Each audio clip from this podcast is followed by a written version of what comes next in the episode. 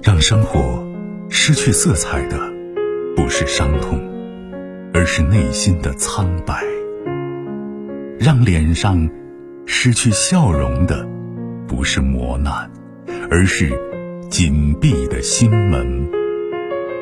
没有谁的心灵永远一尘不染，没有谁的人生永远一帆风顺。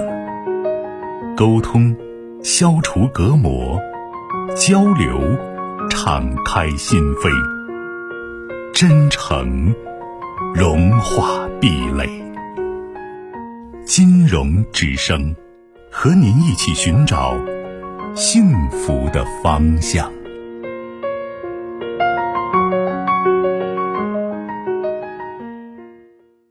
喂，你好。喂，你好，金融老师。哎，你好，您的电话。嗯，您好，第二次打电话打扰您了。嗯，不客气。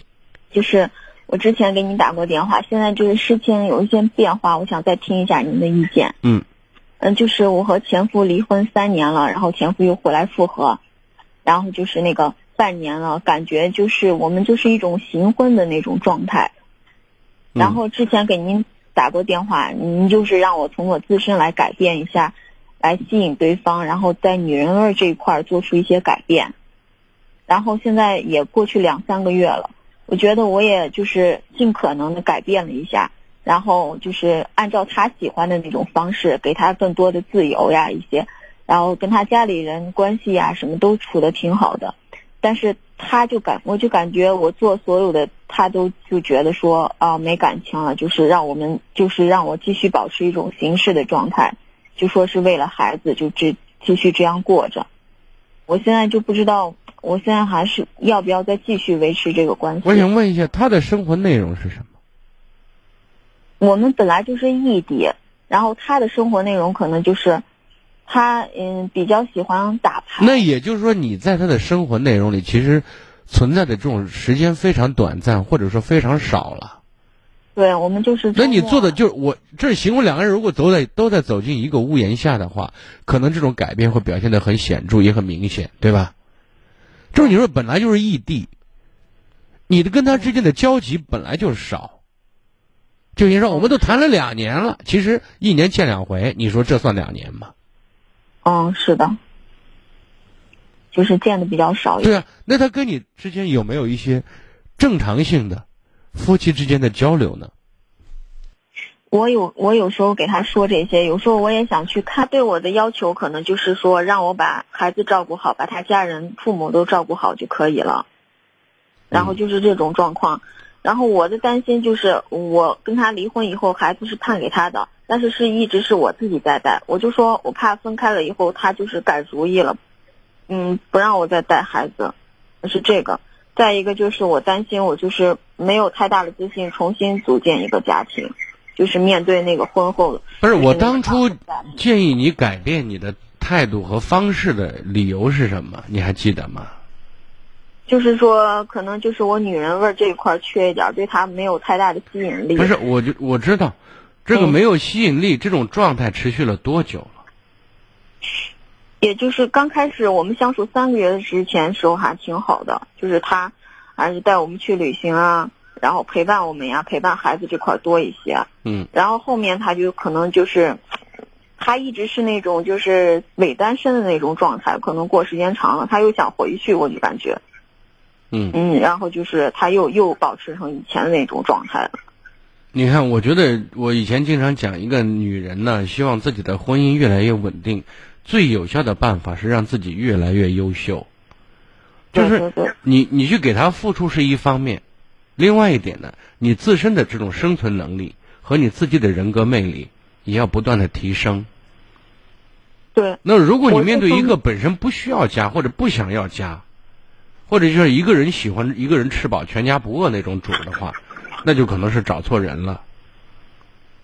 就是这里面，你说担心说是不是就是找错人？因为你现在你跟他这种聚首的时间非常短，知道吗？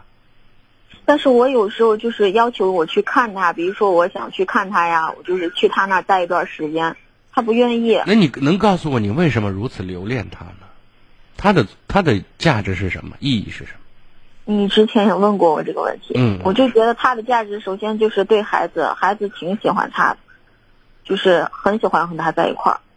那你呢？嗯，对你呢？对我他就没什么，我感觉。就是对你他存在的意义是什么？对我，对我好像就是，他是我的第一段感情，我就一直就，除了他就没没别人。你我知道你没别人，我想问的是，嗯，他这个人的优势是什么？他这个人优势，我真想不出来，我真想不出来。可我就感觉我对他就是那种以前那种情感依恋，就一直没有放下这几年。你看，你对他产生依恋，首先这种依恋的背后是充斥着很多内容，这里面意味着你想依恋，他让你依恋。这个依恋感才能产生，不是你想依恋，你老热脸贴冷屁股的话，那是没用的。单方面的是。你一直是单方面的吗？嗯，反正后面结婚刚开始一两年还可以，后面可能就是我单方面多一些吧。嗯，那你知不知道他现在的在另外一个地方的生活内容和状态呢？他不让我多管。我我我我知道，不是问你管不管，我问的是你知不知道他的生活内容。嗯，知道一点儿，但是不是很全面。就是他喜欢打牌，可能把时间就打牌的时间多一点。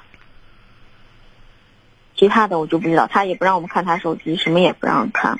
嗯，你今年多大了？我是我今年三十五。我现在给你讲的意思是说，啊，就是这种人的付出，我说每个人人都很自私的哈，人人付出是想得到回报的。如果你付出了，坚持了一段时间。如果没有回报，你就可以选择撤退了。但是两个月时间有点短，知道吗？嗯，是的。你最少坚持半年时间，差不多。然后呢，在这个过程当中，我希望合理的增加你们交流相处的机会，因为现在有一个非常重要的一个纽带，就是孩子，对不对？对，现在就是因为孩子，因为孩子这个纽带，你们可以创造很多看似合理的理由。然后在这个过程当中再增增加交流，如果你发现他一直对你老是那种爱答不理的，保持距离，然后也不想跟你有进一步的这种情感和身体的接触的话，半年之后你就可以放手了，至少你对自己有交代。我我现在就想听老师说这个，确定一下这个时间的问题，好不好？因为我现在就是之前我就是跟他单独，比如说孩子不在的时候，孩子有活动什么，我单独跟他在一块儿的时候，他就说，啊，那早点睡吧，什么就自己就回房。他生理有没有问题啊？或者心理有没有问题？你知道吗？你因为你谈到行婚，因为大家是人都是七情六欲的嘛，他年龄也不是很很大嘛，对吧？嗯，没有，他比我小两岁。对啊，正常的身体生理需求是要有的嘛？难道他没有吗？嗯，我觉得他应该没问题，因为他他跟我不在一起的时候，他也接触了好多，他自己说的，他他，我觉得他那方面应该没问题。应该没问题是吧？嗯，对的。所以我觉得在这个过程当中，你做好你该做的事情。如果半年之后他还是这个德行的话，那我觉得。你就要拿出一个态度来，你要走自己的人生，过自己的日子，因为拖的时间越久，对你来讲，就是危险性越大。嗯，就是年龄的问题，是吧？是的，好吧。哦。给自己一个底线，好吗？是半年的时间啊。对，但是这里面过程当中，别半年见一回，见两回啊。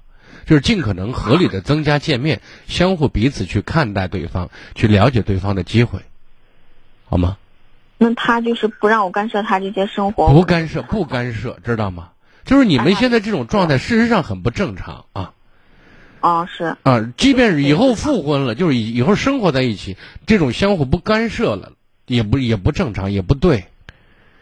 他现在之所以敢这样说，他吃定了你对他的依恋，知道吗？对对对，他是他是这样说的。但是你在这个过程当中，千万不可以失去自我。哦。你保持自我的一个最重要的一个底气，就是你自己越来越有实力。就跟上次看了一个笑话一样，一个女的给她老公打电话说：“你什么时候回来呀？”她说：“我跟朋友在一起喝酒呢。”你烦不烦？我喝个酒嘛，你你就催催催。然后那女的就演了一个双簧，顺带说，我我还没打完电话呢，你别急，我那这男的疯疯一样就跑回来了，知道吗？说你跟谁说话呢？其实是逗了他一下，因为一个真正在乎家庭的男人，其实最怕一点一点就是什么后院着火，知道吗？嗯，但是他还让我去交际，让我去，嗯，我说跟这些朋友看电影什么，他让我去呢，他从来不是。我现在想说的意思是在这个问题上啊，你一方面保持你自己女性的魅力，以及增加你的修为，同时你不要和社会隔绝，这很重要。嗯，这一点倒是没有，嗯，对吧？该干嘛干嘛，好吗？哦，我就是还是按照他的那种方式啊，嗯，不要去干涉，不要去管他。但是最终我们要是生活在一起，这种状态是不合适的，不对的，知道吗？哦哦，我知道，知道。好，再见啊。嗯，好，再见。更多精彩内容，请继续关注微信公众号“金融之声”。